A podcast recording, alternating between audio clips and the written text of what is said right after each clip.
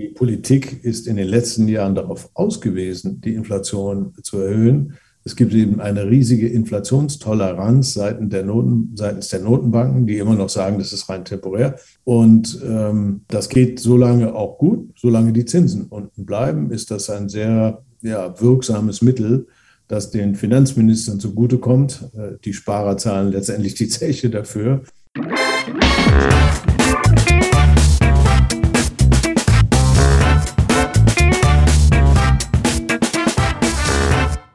Begrüße euch super herzlich zum Her Money Talk, dem Geld- und Karriere-Podcast für Frauen.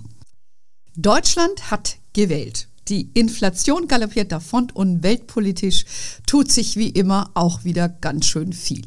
So, was bedeutet das Ganze nun für unser Geld und vor allen Dingen für die Börsen?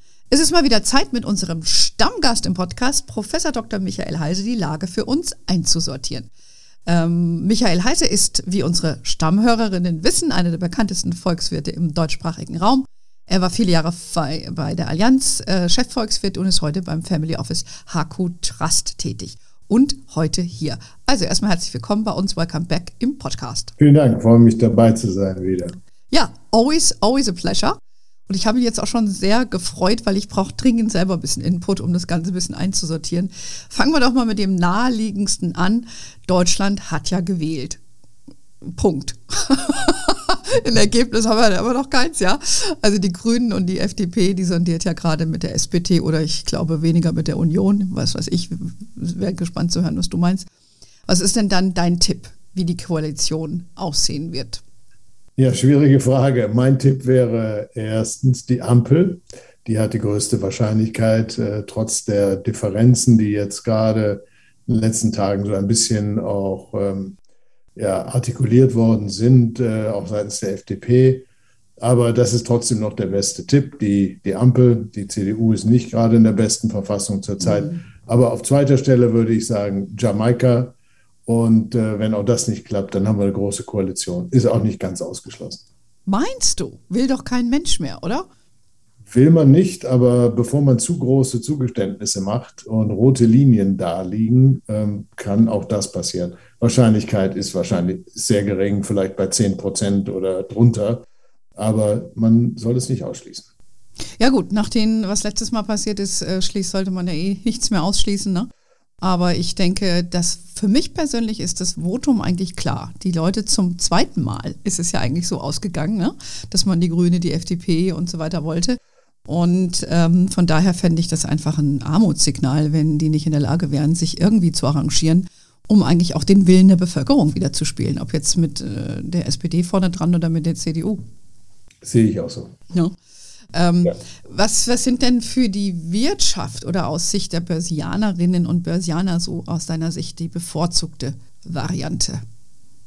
Ich denke, dass die äh, Finanzmärkte sich auf die Ampel mehr oder weniger eingestellt haben. Mhm. Das ist für sie kein äh, Alarmzeichen in irgendeiner Weise. Ähm, Im Gegenteil, viele viele Marktbeobachter oder Marktteilnehmer denken, naja, wenn die SPD mit den Grünen zusammenkommt, dann wird das eine relativ expansive Finanzpolitik geben. Ähm, beide Parteien haben ja nicht viel am Hut mit der Schuldenbremse. Die werden sie zwar trotzdem nicht ändern können, aber man weiß, dass gerne auch große Investitionsprogramme äh, von diesen Parteien kommen. Äh, wie stark die FDP sich dagegen stellt, das wäre dann zu sehen. Aber das ist für die Finanzmärkte, glaube ich, ziemlich wichtig. Und insofern ähm, haben sie nicht negativ reagiert auf diese ja, hohe Wahrscheinlichkeit einer Ampel. Aber auch eine Jamaika-Koalition würde gutiert an den Finanzmärkten, würde, glaube ich, keine mhm. großen Veränderungen bewirken. Mhm. Gut, äh, wir werden es äh, hoffentlich noch vor Weihnachten wissen, wie das Ganze ausgeht.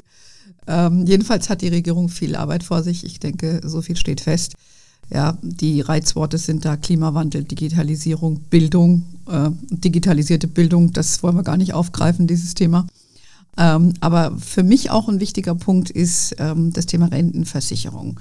Nicht nur, weil ich näher der Rente bin als mein Sohn, sondern ich finde, das ist doch ein sehr ja, wichtiges Thema ähm, aus meiner Sicht. Und die FDP hatte diese Aktienrente ins Spiel gebracht. Und äh, wie siehst du, dass du, dass die, dass die wirklich was ändern an dieser Rentenversicherung? Für wie wahrscheinlich hältst du, dass da ein größerer Wurf kommt?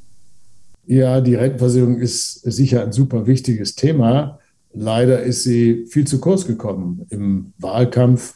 Äh, da ging es ja über um alle möglichen Dinge, vorwiegend Klima, aber eben auch andere ja, Vorgänge, die in den letzten Tagen äh, äh dann der Wahlkampagne und des Wahlkampfes äh, hochgekocht sind. Die Durchsuchung im Finanzministerium und derlei Dinge dominierte die äh, Presse und die Reaktion und die Rentenversicherung ging eher etwas unter, wobei weitreichende Vorschläge gemacht worden sind ja. von den Parteien in den Wahlprogrammen. Äh, du hast die Aktienrente genannt von der FDP. Man könnte auch die Generationenrente äh, der CDU dazu fügen, die beide ja zum Ziel haben, ein, auch ein Aktienkapital aufzubauen. Aber der CDU war das auch so? Was, was haben die da genau? Weißt du, was wollten die? Naja, die, die wollten ja aus staatlichen Mitteln, wenn ich das richtig verstanden habe, ähm, auch äh, Kindern eben äh, Zuwendungen zukommen lassen, die dann in eine Aktienspar, hm. äh, ja, in einen Aktienspartopf hineinfließen sodass im Alter dann eigentlich eine ganz gute Zusatzrente ja. dann äh, zu bekommen ist. Äh, klar, das kostet immer Geld, ähm, möglicherweise aus Steuermitteln.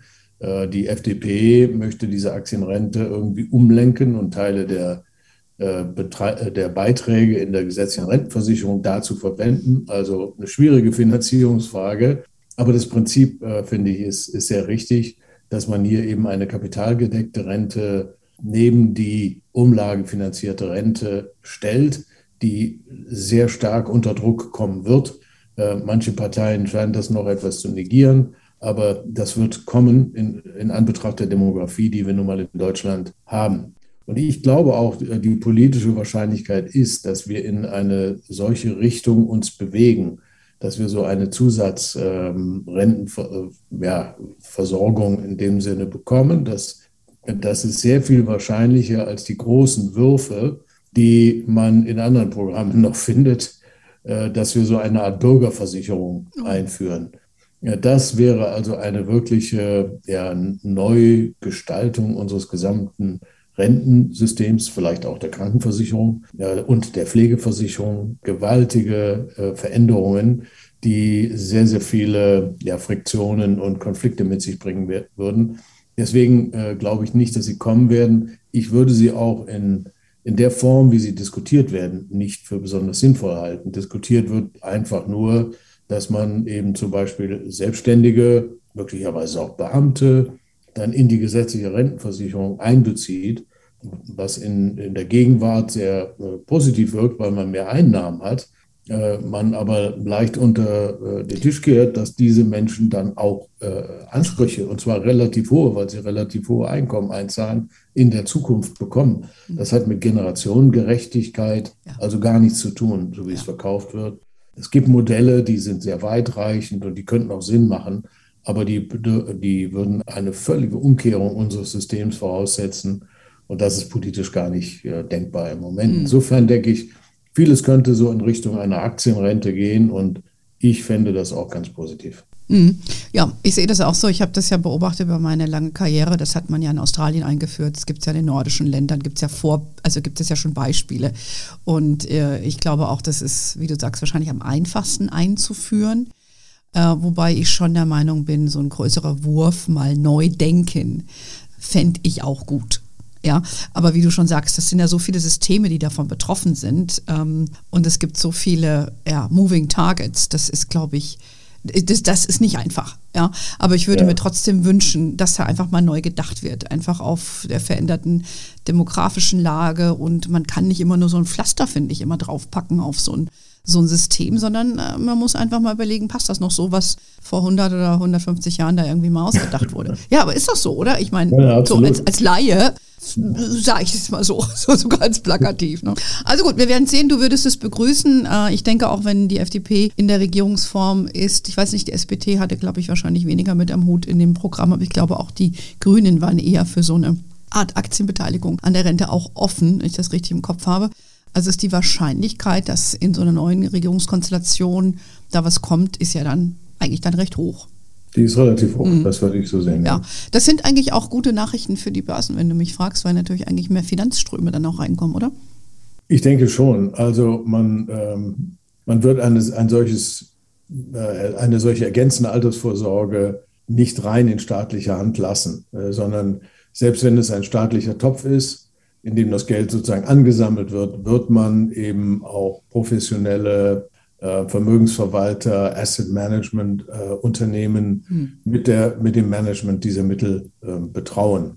Ähm, das wird äh, sicher nicht so sein, dass das alles staatlicherseits äh, sozusagen aus Berlin äh, die Anlagen gesteuert werden. Ich glaube, das wäre auch keine sehr gute Idee. Insofern ist es eine positive Nachricht, auch für die Industrie. Ähm, auch wenn es ihnen vielleicht gewisse Sparmittel entzieht, die bisher an die Industrie kommen, ist es trotzdem per Saldo eine gute Nachricht, weil einfach insgesamt mehr Volumen da sein wird. Mhm. Und es wird äh, in Aktien angelegt und die, die Menschen partizipieren von dem Erfolg der Wirtschaft. Das darf man auch nicht unterschätzen, dass damit vielleicht auch die Einstellung zu ähm, erfolgreichen Unternehmen, zu gewinnorientierten Aktivitäten der Unternehmen und so weiter sich, sich etwas ändert in mhm. Deutschland. Da wird ja immer noch sehr viel Kritik geübt ähm, an den Unternehmen, die letztendlich für unseren Wohlstand und für für äh, gute Jobs und so weiter äh, verantwortlich sind. Genau. Und das würde man durch so einen Aktiensparplan, glaube ich, ein bisschen hm. besser in die Balance bringen. Nee, auf jeden Fall. Und ich denke mal, das sollte man auf gar keinen Fall irgendeinem Bürokraten in Berlin überlassen. Aber ich glaube, das haben sie von verstanden, dass das nicht so gut wäre. Äh, passiert ja auch schon mit diesem Atomausstiegsfonds. Gibt es ja, ist ja auch private, sag ich mal, Anführungszeichen, Hände gelegt worden, also in Hände von Profis. Übrigens, eine Frau leitet das dort von Kenvo. Die Anja Mikos macht das. Äh, und ähm, die Frage, die sich dann aber stellt, ist Riester Rürup. Wird das dann noch äh, in, in so einer Konstellation eine Rolle spielen oder ist ja eh viel also, Kritik, äh, vor allem Riester, ne? Ich denke, dass das sind Auslaufmodelle. Vor allem die Riester-Rente ist, mhm. ist, eher ein Auslaufmodell. Da wird ja sehr viel Kritik geübt. Die ist ähm, teilweise auch ein bisschen überzogen. Natürlich ist die Riester-Rente erwischt worden von, ähm, ja, von dem Abrutschen der Zinsen, von der Tatsache, dass die Zinsen unter die Nulllinie gerutscht sind, dann ist natürlich eine solche Riester-Rente äh, kaum noch darstellbar, die man bewusst so gestaltet hat, dass sie super sicher ist, dass eben die Beitragszahlungen auch mit Sicherheit wieder zurückkommen und trotzdem ein bisschen äh, man partizipiert an den Kapitalmärkten. Das ist irgendwo die Quadratur des Kreises, wenn die Zinsen unter Null sind. Insofern war es eine gute Absicht, aber die, äh, ja, die Riester-Rente wird mehr oder weniger zu einem Auslaufmodell werden. Mhm. Und ähm, ja, die Rürup-Rente, glaube ich, das wird äh, vorerst äh, weiterlaufen, mhm. weil man schon für die Selbstständigen auch einen Anreiz setzen sollte, eben für die Altersvorsorge zu sparen. Ähm, ich glaube, das, das wird beibehalten werden. Das wird, würde nicht ersetzt werden können durch eine solche Aktienrente die für sozusagen jeden verfügbar ja, Für jedermann. Gut, also es bleibt spannend. Ähm, ich denke, äh, ich teile deine Ansicht. Ich hoffe also, dass da was kommt. Äh, für uns ist das ja eh interessant. Ich, ich denke auch, dass man mehr Leute, wenn je mehr Menschen da dabei sind und sich auch für interessieren, dann zwangsläufig ist es insgesamt auch nicht für uns als Standort gar nicht so schlecht, wenn wir nicht die Börsen und Aktien und so weiter per se verteufeln. Ja?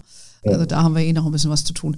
Du hast eben schon ein bisschen Zinsen angesprochen, die nicht, äh, the non-existing interest rate. Ähm, damit sind wir eigentlich beim Thema Zinsen bzw. Inflation.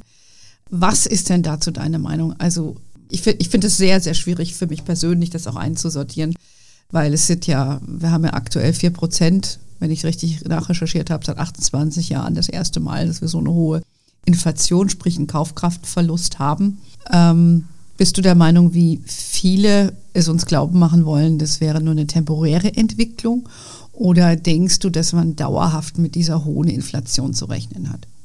Sie wird nicht dauerhaft so hoch bleiben, aber sie wird ähm, wieder höher sein, als wir das gewohnt waren in den letzten, sagen wir, zwölf Jahren seit der großen Finanzkrise. Ich ähm, habe mich relativ früh schon dem, dem Lager derer angeschlossen. Ich sage, das ist nicht ein Einmaleffekt und ein Basiseffekt, der schnell wieder verschwinden wird, mhm. sondern es ist eine doch etwas längerfristige Thematik. Ähm, es ist immer gefährlich, Trendwenden bei irgendetwas zu prognostizieren. Aber in diesem Fall sind es, gibt es doch recht überzeugende Argumente. Ähm, einerseits gibt es die vielen kurzfristigen Faktoren, die jetzt die Inflation in diesem Jahr, aber auch im nächsten Jahr hochtreiben werden. Das sind die, die Rohstoffpreise, die über die gesamte mhm. Bandbreite an Rohstoffen sehr, sehr dynamisch steigen und wir nicht wissen, ob der Höhepunkt jetzt schon erreicht ist oder ob das nicht weitergehen kann. Das Gas, äh, die Gaspreise mhm. beispielsweise belehren uns, Krass. dass da sehr, sehr dynamische Entwicklungen passieren können. Äh, bei den Industriemetallen und beim Öl kann es durchaus noch weiter nach oben gehen. Äh, das ist so ein kurzfristiger Faktor. Irgendwann wird sich das natürlich auch wieder umkehren. Aber äh, im Moment äh, ist das sehr, sehr preistreibend. Hinzu kommt, äh, was wirklich besorgniserregenden Umfang annimmt, dass die Angebotsketten und die Lieferketten in unserer globalen Wirtschaft massiv gestört sind und es an Knappheiten aller Orten dazu führen, dass Produktion eingeschränkt oder pausiert wird. Ja, wir haben gerade die Meldungen von der Autoindustrie gehört oder wir hören die schon seit einiger Zeit. Da geht es vor allem um Chips, mhm. äh, um Halbleiter, ja. äh, die nicht verfügbar sind und die auch so schnell nicht verfügbar gemacht werden können. Also das ist ein Engpass, aber es gibt viele andere mehr, die also dazu führen, dass, ähm, äh, dass die Produktion nicht mit der Nachfrage Schritt halten kann. Und das führt natürlich dazu, dass die Preise steigen dass die Unternehmen auch eine hohe Preissetzungsmacht haben, wie man, äh, wie man so gerne sagt. Also höhere Kosten, die sie jetzt haben, dann auch überwälzen können in die Preise. Was auch ein kurzfristiger Faktor wird eines Tages dann auch wieder verschwinden. Aber in der Zwischenzeit ist es natürlich sehr wahrscheinlich, geradezu sicher, dass die ähm, Arbeitnehmerseite sagen wird, wir haben jetzt hier, mhm. für Deutschland hattest du die Zahl genannt, 4% Kaufkraftverlust. Und der wird nicht wieder rückgängig gemacht werden im Laufe der Zeit. Und wir wollen dafür gerne einen Ausgleich haben. Das wird kommen. Und dann kommen eben zu den Kostenbelastungen, die wir zurzeit sehen, eben auch steigende Löhne hinzu, äh, die dann äh, wiederum möglicherweise zu weiteren Preiserhöhungen führen können, wenn die Nachfrage nach wie vor gut ist. Also ist man dann schon in einer, einer Art ähm, Perpetuierung des Inflationsprozesses äh, drin. Und ähm, ja, und, und man muss sagen, dass die, ja, die Gegenwehr seitens der Politik eben sehr gering ist. Mhm. Die Politik ist in den letzten Jahren darauf ausgewiesen, die Inflation zu erhöhen. Es gibt eben eine riesige Inflationstoleranz seitens der, Noten, seitens der Notenbanken, die immer noch sagen, das ist rein temporär, aber auch seitens äh, der Finanzminister in vielen Ländern, die sagen, dass die Inflation ja ein Weg ist, ähm, die Staatsschuldenlast etwas zu reduzieren und ähm, die, die, die Schulden zu, zu, weg zu inflationieren. Ja. Äh, das geht so lange auch gut, solange die Zinsen unten bleiben, ist das ein sehr ja, wirksames Mittel, das den Finanzministern zugutekommt. Äh, die Sparer zahlen letztendlich die Zeche dafür. Aber auch da gibt es wenig Gegenwehr. Und das würde mich veranlassen zu sagen, dass wir eben auch mittelfristig eine etwas höhere Inflation haben, auch wenn diese kurzfristigen Dinge, die ich vorhin genannt habe, mal auslaufen. Dass wir aber dann trotzdem bei einem etwas höheren Niveau sind. Ich würde es nicht alarmistisch sehen, aber es kann durchaus sein, dass wir zwei bis drei Prozent äh, für eine Weile mal sehen. Mhm. Gut, eigentlich sagst du ja auch, dass die Staaten davon profitieren, weil es, es haben sich ja riesige Schuldenberge aufgetürmt. Ähm, noch nicht, nicht nur zu wegen der Pandemie, es war ja vorher schon ein Thema. Kann sich denn ein Staat überhaupt leisten, äh, die Zinsen zu erhöhen für seine Staatsanleihen, um der Inflation entgegenzuwirken? Oder überhaupt diese ganzen Aufkaufprogramme? Ja, die, äh, diese These ähm, ist ja an den Märkten ein, ganz wesentlicher Eckpfeiler der, der Preisbildung, dass ähm, eben die Finanzmärkte sagen, die Zinsen werden nicht sehr stark steigen, weil die, ähm, die Staaten davon ja massiv getroffen werden würden. Insofern werden die Zentralbanken ihre Anleihekaufprogramme weiterfahren und weiter Staatsanleihen kaufen, um damit die Finanzierungsbedingungen für den Staat, also die Staaten günstig zu halten. Das ist eine zentrale These. Ob sie denn hält, ähm, muss man sehen, weil wenn natürlich die Inflation etwas in Bewegung kommt, dann werden die Zentralbanken irgendwann diese Programme reduzieren mhm. müssen. Oder sie fachen eben den Inflationsprozess weiter an durch die enorme Liquidität, die über diese Politik in die Märkte kommt. Ja. Also irgendwann könnte da ein Widerspruch sich auftun. Und im Zweifel müssen dann die Notenbanken ja ihrem gesetzlichen Auftrag auch gerecht werden und tatsächlich die Preisstabilität oben anstellen und nicht so sehr die Bedingungen für die Staatsfinanzierung. Mhm. Also da könnten Sie in ein Dilemma reinkommen. Und ähm, insofern äh, kann das auch zu, ja, zumindest zu, zu, temporären Turbulenzen an den Finanzmärkten führen. Wenn diese These, also die Zinsen bleiben immer niedrig, immer mehr ähm, in Zweifel gerät, dann muss man schon damit rechnen, dass die Preisbildung bei, bei Aktien oder vielleicht auch bei Immobilien, mhm. anderen, zumindest vorübergehend äh, ja, in, in, Schwankungen gerät und Unsicherheiten aufkommen. Ähm, das, das glaube ich, wird im nächsten Jahr schon auch der wird Fall sein. Thema sein. Ich frage mich halt ne, mit meinem laienhaften Denken, wie, wie lange kannst du die Marktkräfte außer Kraft setzen? Ja, weil das ist ja was de facto passiert, ne, in, indem man da immer wieder eingreift. Ich meine, die Amerikaner haben ja schon angekündigt, ne, nächstes Jahr werden sie dann mal aufhören mit diesem, äh, ne, und dann quasi die Zinsen erhöhen wollen. Das haben sie schon so ein bisschen angedeutet. Ja, ich frage mich halt, wo, wo, soll das hinführen? Ne? Das sieht man ja, was alles an Preisen ja. explodiert, Immobilien, Aktien, bla bla bla. Das ist berechtigt, wenn man dann als Anleger sich fragt, wo soll das noch hingehen? Ne? Und, und implodiert das Ganze irgendwann mal. Ja, also ich meine, Sie können das, ähm, äh, solange die, die Preise stark beeinflussen, wie eben das Thema Inflation noch nicht, äh, sagen wir mal, besorgniserregende Ausmaße angenommen hat. Solange können hm, die Notenbanken okay. tatsächlich die Zinsen ganz unten halten. Äh, die Märkte versichern, Inflation ist kein Thema. Ähm, solange geht das gut. Aber wenn die Inflation mal angestiegen sein sollte, dann wird das schwieriger. Mhm. Auf, die, auf die Preise muss dann geachtet werden, dann muss die Inflation äh, bekämpft werden und das wirkt dann wieder auf die Finanzmärkte zurück, weil dann plötzlich die Zinsen höher sind und die Gewinne der Zukunft ähm, stärker abgezinst werden müssen und, und, und. Da gibt es sehr, sehr viele Effekte. Mhm. Insofern ähm, würde eine solche Situation möglicherweise auch zu Rücksetzern an den Märkten führen, was aber auch hinzunehmen wäre. Wir haben eben eine äh, doch Inflation der Vermögenspreise, du hast es ja gesagt, äh, gesehen in letzter Zeit. Und wenn es eine Phase gäbe, wo wir einfach mal ähm, geringere Steigerungen oder auch gewisse Rücksätze haben, würde das für die Stabilität des Systems äh, gar nicht so schlecht sein. Mhm. Okay, das ist doch gut. Also Inflation aus deiner Sicht bleibt uns erhalten. Es wird genau hingeguckt werden, was das dann bedeutet, ob man dann nicht doch die Zinsen ein bisschen anhängen, äh, ja, irgendwann mal, äh, dass die dann wieder steigen. Kann ein bisschen turbulent werden, aber das erzählen wir unseren Hörerinnen und unseren Anlegerinnen ja eh. Ja, da, wenn du kurzfristig investiert bist, dann ähm, bist du da eh falsch. Und dann kann man es ja vielleicht ein bisschen auch als Opportunität nutzen, vielleicht nochmal ein bisschen was nachzuschieben, vielleicht den einen oder anderen Wert aufzustocken. Ich hatte gerade die Tage auch einen Podcast mit dem Uwe Sander, das ist ja der, der Sohn der, von der Beate Sander. Und der hat, das war, als der DAX so einen Rücksetzer hatte, ja, letzte Woche war das, und der hat dann kräftig nachgekauft und so, aber gut, der macht das natürlich auch den ganzen Tag. Ne? Der kann ja das auch machen. Für unsere Hörerinnen normalerweise. Alle Rücksetzer. Alle Rücksetzer nimmt er mit. Ja. Ähm, aber apropos Rücksetzer. Ähm, ich, lass uns mal über, über die Amerikaner sprechen, über unseren Freund Joe Biden. Wir beide haben ja uns gefreut, dass, dass Trump endlich, äh, ich will nicht sagen, das Zeitliche gesegnet hat, aber zumindest das Präsidiale Zeitliche bis jetzt gesegnet hat. Ähm, ja, und äh, der Biden ist ja da sehr ambitioniert an den Start. Du hattest ja auch schon gesagt, du wusstest auch nicht, ob das jetzt so richtig ist, was er alles macht mit seinem Programm. Aber er hat sich ja nur nicht mit Ruhm bekleckert mit dem, was in Afghanistan passiert ist. Und jetzt versucht er natürlich seine wirtschaftliche Agenda da zu retten. Be beurteilst du das? Sie haben jetzt gerade wieder diese Haushaltssperre abwenden können. Da frage ich mich auch, wie lange kann man das noch machen?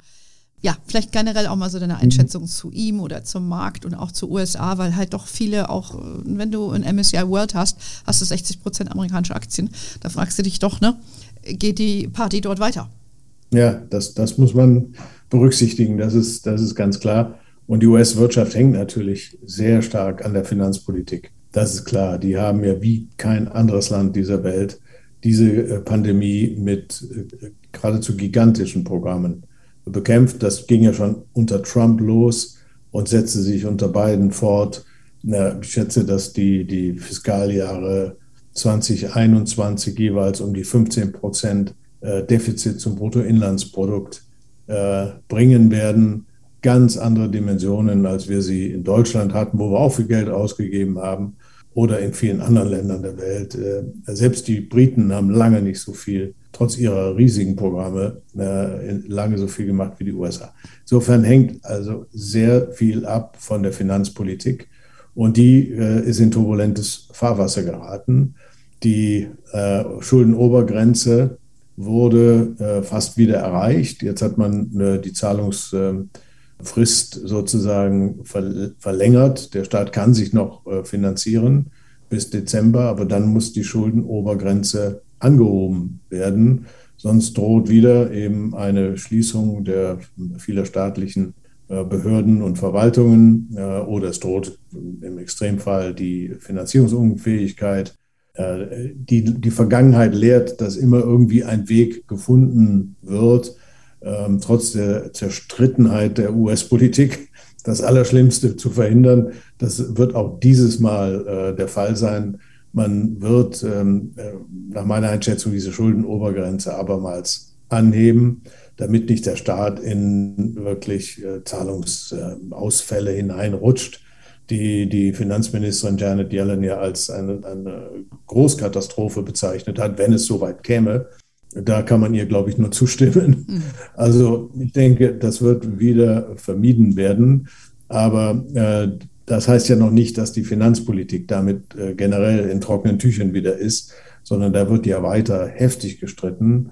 Im Moment äh, ist ja dieses, ähm, äh, ja, ich weiß gar nicht wie viel genau, 1,3 Billionen Programm, das für die Infrastruktur vorgesehen war, von beiden ja immer noch nicht verabschiedet. Der Senat hat es verabschiedet, aber der, das Repräsentantenhaus noch nicht, ähm, auch weil da Widerstand aus demokratischen Reihen sogar kommt für ähm, Biden. Das äh, ist natürlich eine schwierige Situation. Schlecht für ihn, er ist also, selber Demokrat. Das ist noch nicht durch. Und dann äh, kommt da ja noch dieses ganz große äh, 3,5 Billionen, also unsere europäischen Billionen.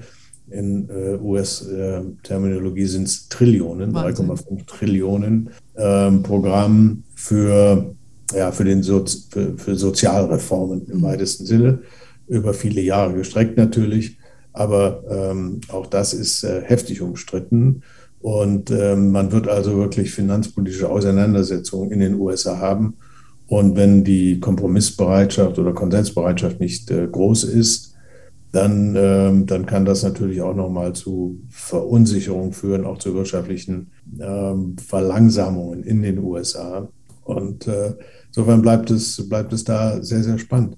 Ich glaube trotzdem, dass die US-Wirtschaft, ähm, selbst wenn es da nicht so glatt läuft in der Finanzpolitik, ähm, nicht, ähm, nicht schwächeln wird in 2022, weil auch in den USA passiert ist, was wir überall beobachten, dass die Menschen äh, enorme ähm, Sparmittel angesammelt haben, weil die Dienstleistungsnachfrage wegbrach und ja. gar nicht mehr möglich war.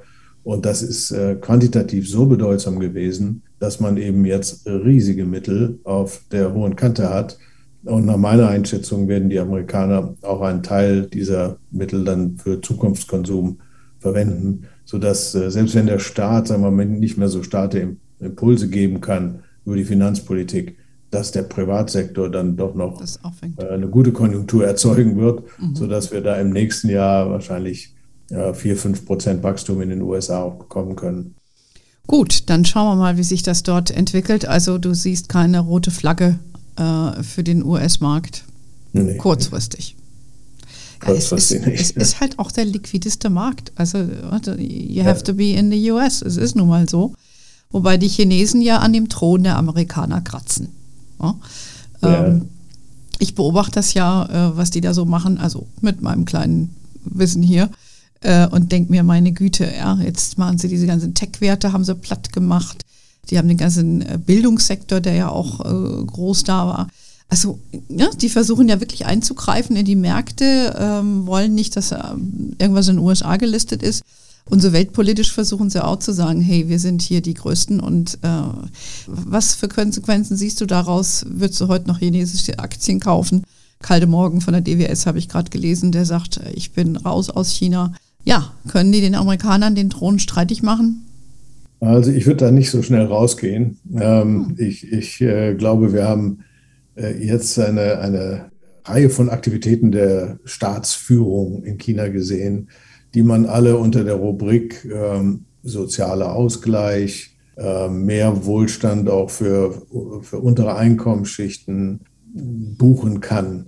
Das ist kein, sagen wir, irrationaler Kampf gegen die Macht der Wirtschaft oder ähnliches, was man manchmal in China auch vermuten kann. Ich glaube, es geht jetzt eher um, um auch diesen sozialen Ausgleich, diese äh, gewaltigen Differenzen, die sich da aufgetan haben über die Zeit zwischen den Multimilliardären und dem einfachen Volk, äh, da ein bisschen auch eine ja, Korrektur einzuführen. Ähm, das ist seit einiger Zeit äh, zu sehen und das hat auch hinter, das steckt, glaube ich, auch hinter diesen Eingriffen in die Tech-Industrie. Und ähm, auch die chinesische Regierung hat ja auch vor einem halben Jahr noch relativ niedrige Wachstumsraten angekündigt für dieses Jahr. Geringere im Grunde, 6 Prozent haben sie gesagt, als es äh, dann jetzt werden dürften. Also da war schon wohl die Absicht da, dass man solche äh, Interventionen macht und, und die Bereitschaft war da, eine Wachstumsabschwächung dadurch in Kauf zu nehmen. Aha. Das wäre meine, das wäre meine Interpretation mhm. der, der Entwicklung. Ähm, und ähm, wenn man das jetzt in die Zukunft äh, überträgt, glaube der chinesische Staat hat sehr, sehr wirksame Mittel, um diese Abschwächung der chinesischen Konjunktur, die wir im Moment beobachten, um die wieder zu korrigieren, mhm. um die Bänder wieder ins Laufen zu bringen. Da muss natürlich das Covid-Thema irgendwie äh, ja. ein wenig an, an, Brisanz abnehmen. Aber nehmen wir an, dass jetzt keine äh, vierte Welle äh, sozusagen weltweit kommt, dann werden die Chinesen, sie haben genügend Mittel seitens der Geldpolitik, ähm, die wenig getan hat, um die Konjunktur zu stimulieren, viel, viel weniger als wir. Mhm und seitens der Finanzpolitik, die auch nicht über so hohe ähm, Schulden und Defizite äh, stolpern könnte, wie, wie viele Industrieländer, hm. ähm, zu stimulieren. Ich, ich persönlich glaube, dass, dass sie das auch tun werden. Und insofern würde ich jetzt nicht aus chinesischen Aktien äh, rausfliehen, obwohl die natürlich einen ganz schönen Dämpfer bekommen haben durch diese Interventionen äh, der Regierung. Hm die einem natürlich auch irgendwo Sorge machen können, aber die, wie ich sagte, doch eine sozusagen unter dem unter einer Klammer stehen, äh, nämlich diesen, die, die, Chinesen nennen das ja selbst ähm, Common Prosperity. Das erinnert so ein bisschen an Wohlstand für alle. Ähm, das ist bestimmt kein Modell Erhard, das da gemacht wird. Aber das ist die, das ist die momentane Ausrichtung der Politik, dass man diese Spannungen und mehr Ausgleich. Und das kostet Wachstumspunkte, aber das nehmen, nehmen die in Kauf und das wissen die. Sehr interessant, äh, deine Sicht auf die Sache. Ähm, meine, meine Sicht war, war so ein bisschen anders, weil ich äh, nehme denen dieses Versprechen nicht ab, aber vielleicht sind das einfach nur hart kalkulierende Fakten für die, wenn sie nicht die Mehrheit der chinesischen Bevölkerung noch mit abholen, dann haben sie halt äh, soziale Probleme, weil ich fand das eben, ja, ich, ich, ich traue dem diesem, diesem Land nicht also meine persönliche Wahrnehmung, ne, der politischen Führung in dem Land, weil ich, ich traue denen keine altruistischen Motive zu. nee, altruistisch bestimmt nicht. Das ist, geht alles um Machterhalt. Mhm. Aber eben auch soziale Spannungen ja. können eben den Machterhalt äh, gefährden mhm. und die Unzufriedenheit der Menschen gefährden.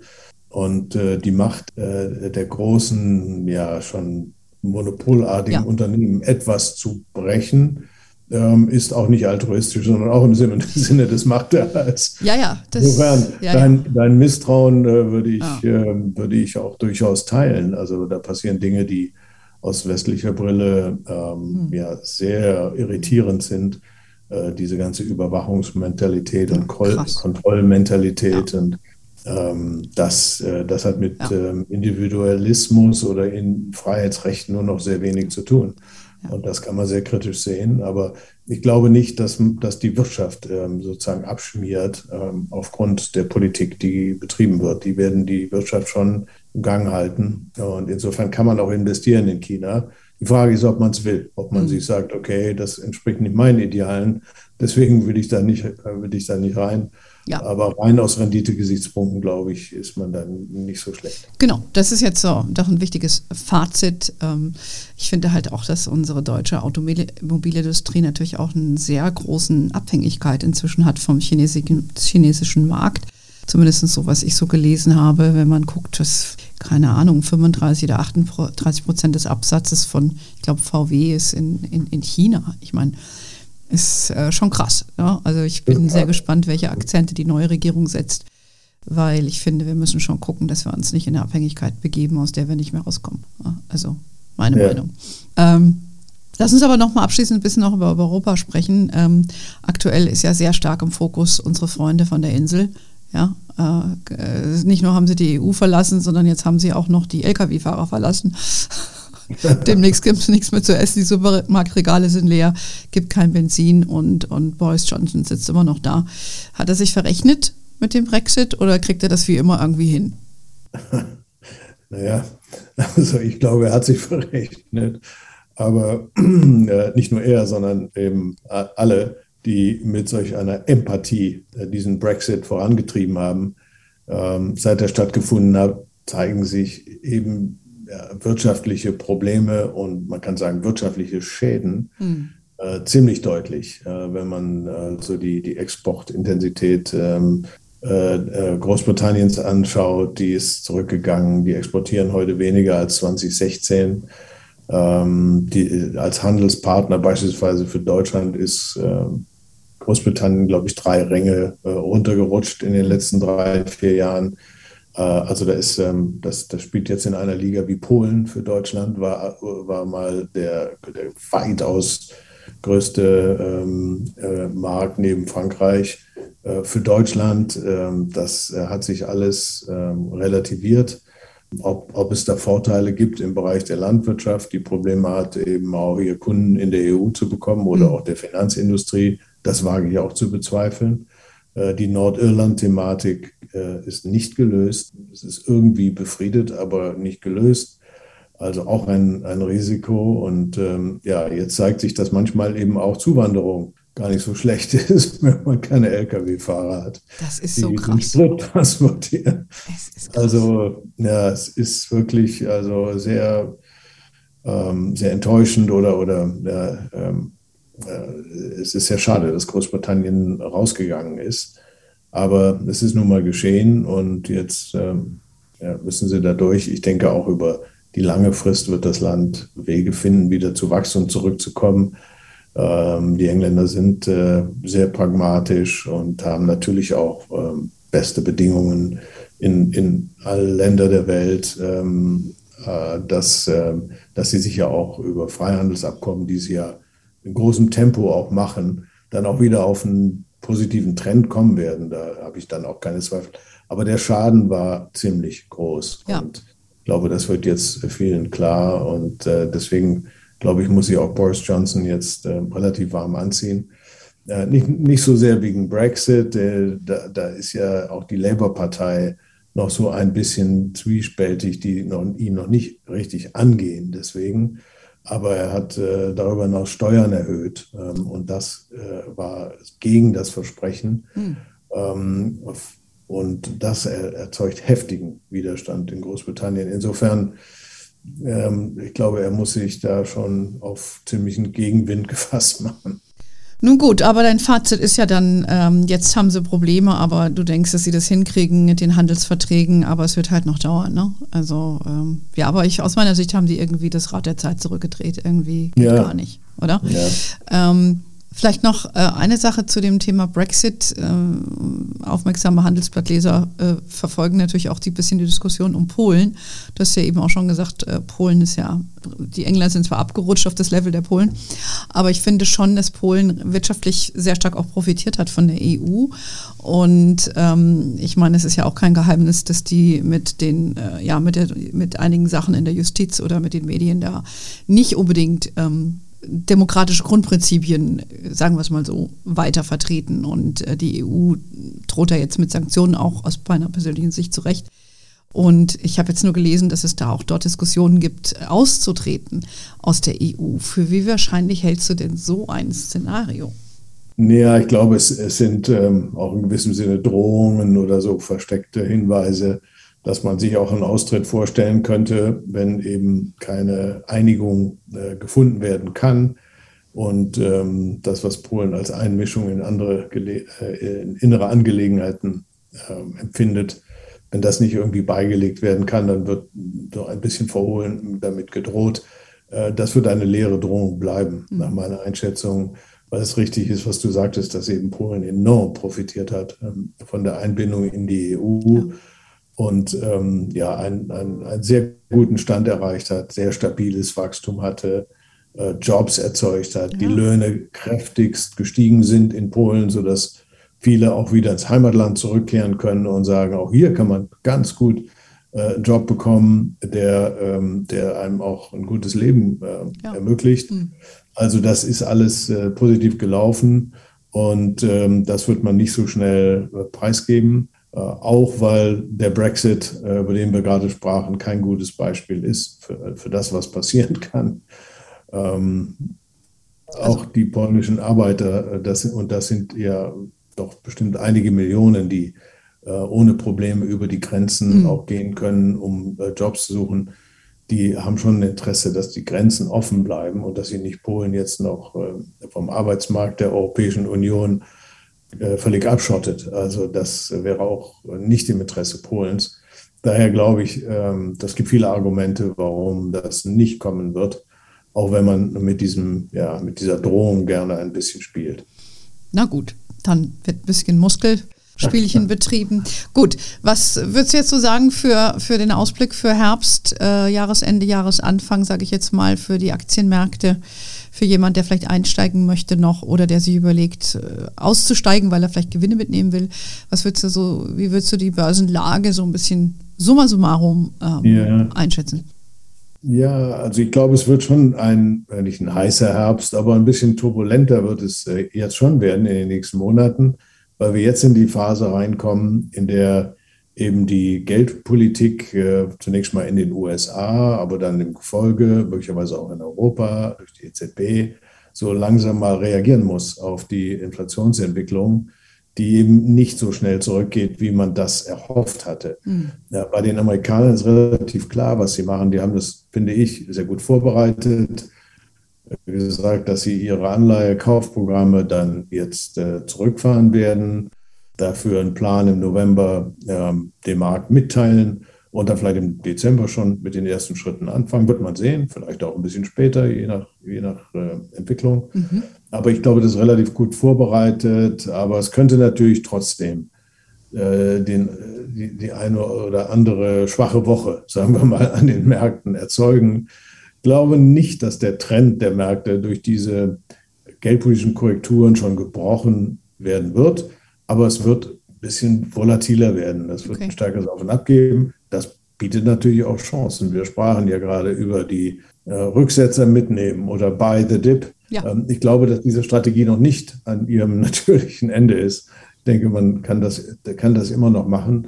Die, die Zinsen werden etwas hochgehen aber in abgedämpfter Form. Da werden die Zentralbanken schon darauf achten, dass wir nicht plötzlich in den USA bei drei Prozent äh, Anleiherendite sind. Das würde die Aktienmärkte schon ziemlich treffen. Mhm. Aber das wird wahrscheinlich nicht passieren. Und insofern gibt es immer wieder Unsicherheit, Rücksetzer und dann geht es wieder nach oben. Und äh, insofern ähm, würde, ich, würde ich nicht aus dem Markt rausgehen. Äh, der, der Trend wird natürlich, natürlich nicht so steil nach oben gehen, wie das seit äh, März 2020 der Fall ist. Das war ja ein äh, sensationeller, fulmin fulminanter Aufholprozess. Ja. Das darf man natürlich nicht in die Zukunft projizieren, aber ähm, der Trend wird schon nach oben gehen, aber mit, mit Volatilität, so würde ich sehen. Okay, das ist doch eine ganz klare Aussage. Da kann man sich doch, kann man sich doch so ein bisschen drauf einschießen. Und wer unsere Podcasts über die letzten, ja, das letzte Jahr eigentlich verfolgt hat, du lagst eigentlich immer richtig. Also auch in diesem. Jahr dieses Mal dein Wort in Gottes Ohr. ähm, ja, ich würde sagen, wir, wir kommen zum Ende. Äh, wir könnten natürlich noch relativ viel hier über austauschen, weil die Welt ist groß, es gibt viel zu diskutieren. Ich glaube, wir, wir, wir belassen es jetzt für heute mal äh, dabei und äh, reden lieber dann demnächst mal wieder, um zu gucken, was es, was es so Neues gibt. Hast du denn schon deine Skier aus dem Keller geholt äh, und entstaubt, weil ne, die Saison geht los oder ist das für dich noch weit weg? Das ist noch weit weg. Am Wochenende war Föhn hier in Süddeutschland. Das war also wunderbar. Aber ich freue mich ehrlich gesagt auch auf die Skisaison und hoffe, dass man äh, ohne größte Maske. Einschränkungen äh, auch mal wieder mit einem Lift fahren darf und ähm, in einem Hotel mit anderen Menschen abends äh, essen kann, ja. etc. Das ist äh, schon eine Sache, die, das muss jetzt kommen. Genau, und dann kannst du mit deinen Enkelchen im Schnee spielen. Richtig. Es sind ja schon zwei seit dem letzten Podcast. Sind schon zwei. so, in diesem Sinne, ich danke dir ganz herzlich, Michael, äh, für, für das Gespräch, für deine Insights. Und ja, unseren Hörerinnen, äh, wenn es euch gefallen hat, hinterlasst uns gerne mal ein Like bei Apple Podcast oder schreibt uns äh, eine Nachricht. Ihr kennt natürlich hermoney.de, unseren Newsletter. Wir sind auf Facebook, LinkedIn und auf Pinterest. We are wherever you are. In diesem Sinne, have a wonderful day. Until next time und ciao.